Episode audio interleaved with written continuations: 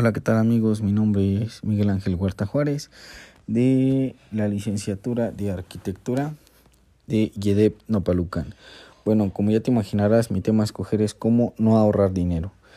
Bueno, yo creo que todos como alumnos o como personas nos imaginamos o pensamos por qué estamos gastando de más, ¿no?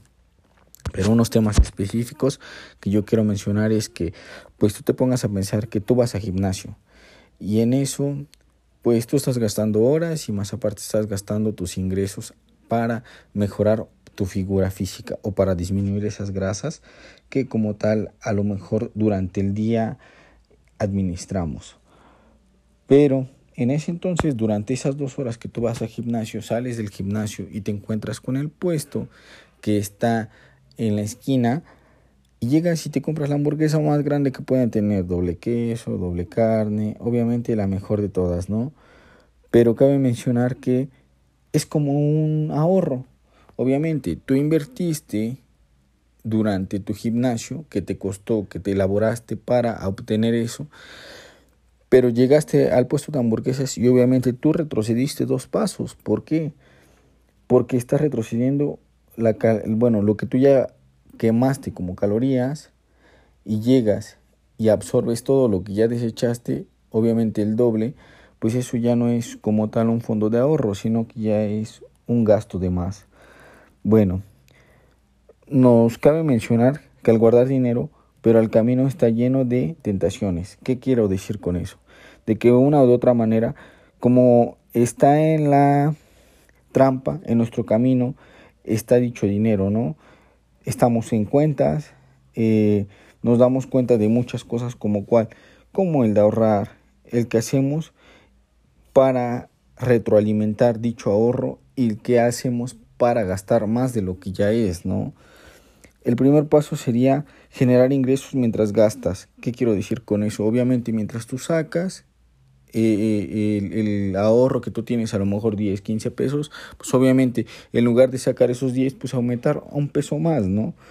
Eh, quiero mencionar que, bueno, como ya lo mencionamos, pues esto cabe mencionar que es como si fuera un fondo de ahorro, porque porque al momento de ingresar tú debes de también eh, sacar, ¿no? ¿Por qué? Porque pues tenemos gastos como todos. Pero veámoslos como que si fuera un fondo de ahorro, una cuenta bancaria, en el cual si tú ingresas son costos más adicionales y que aquellos que así como sentimos que ahorramos, así que también tenemos una cuenta que pagar. Cabe mencionar que, como yo lo, lo, lo, repetía anteriormente, pues es de sacar y meter, valga la redundancia. ¿En qué sentido? En que si tú tienes una cuenta o que si tú sacaste determinado dinero, pues obviamente tú tienes que inventar o rementir más de lo que ya sacaste. ¿Para que Para que sea algo saciable y tú puedas ahorrar más de lo que estás sacando.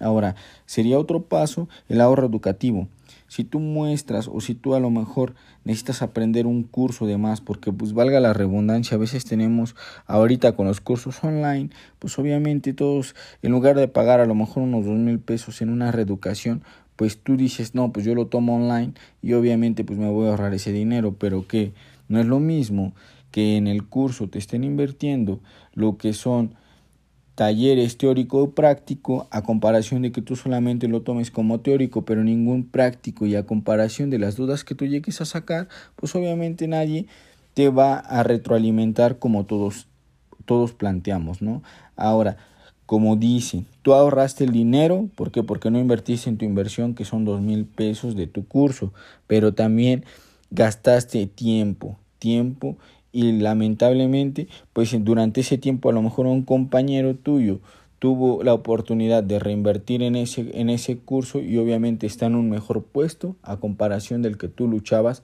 por tener ese curso. El segundo punto de ahorrar sería en sacar. Ahora, también otro punto es de un ahorro bancario. ¿Qué quiere suponer un, un ahorro bancario? Pues obviamente donde tú guardas puedes sacar y administrar dinero.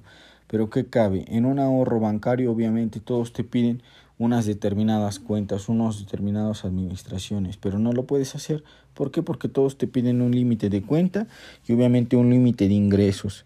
Ahora, cabe mencionar que también te manejan años, se nota el cambio y no podemos ver el tiempo que ha pasado durante la administración que tú estás haciendo. Durante todos esos tres puntos que yo te estoy manejando, cabe mencionar que es muy importante el saber administrar o saber eh, agregar el, el, el dinero. Porque si tú no lo sabes manejar, pues obviamente se te va a ir de las manos, tanto tiempo como dinero.